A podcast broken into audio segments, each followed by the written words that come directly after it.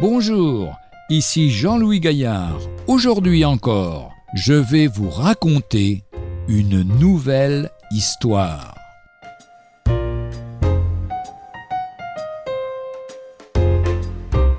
Quand manquent les racines? À côté de notre jardin s'élevait très droit, jusqu'à une douzaine de mètres, un pin qui avait été un très bel arbre.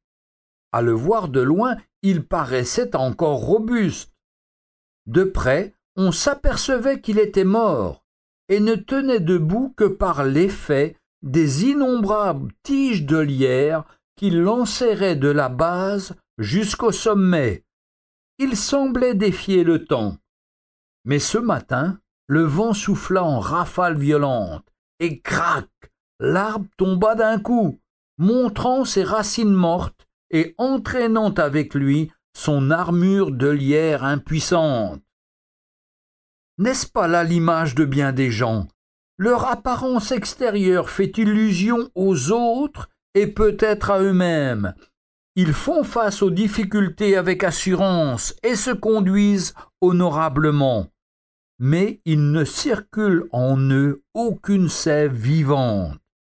Ils sont ce qu'une certaine éducation les traditions, les conventions de leur milieu les ont faits, et ils ne tiennent debout par la seule vertu de ces habitudes imposées.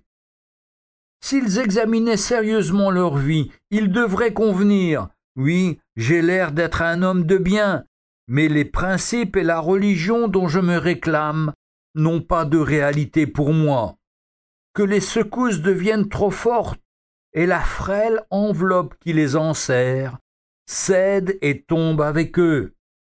Un jour, de toute manière, l'arbre devra s'affaisser, il faudra quitter ce monde. Qu'en sera-t-il devant Dieu de celui qui n'aura pas accepté la seule vie véritable par la foi en Jésus-Christ?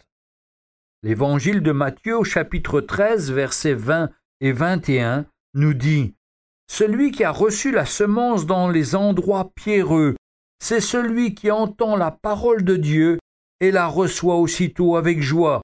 Mais il n'a pas de racine en lui-même, il manque de persistance, et, dès que survint une tribulation ou une persécution à cause de la parole, il y trouve une occasion de chute.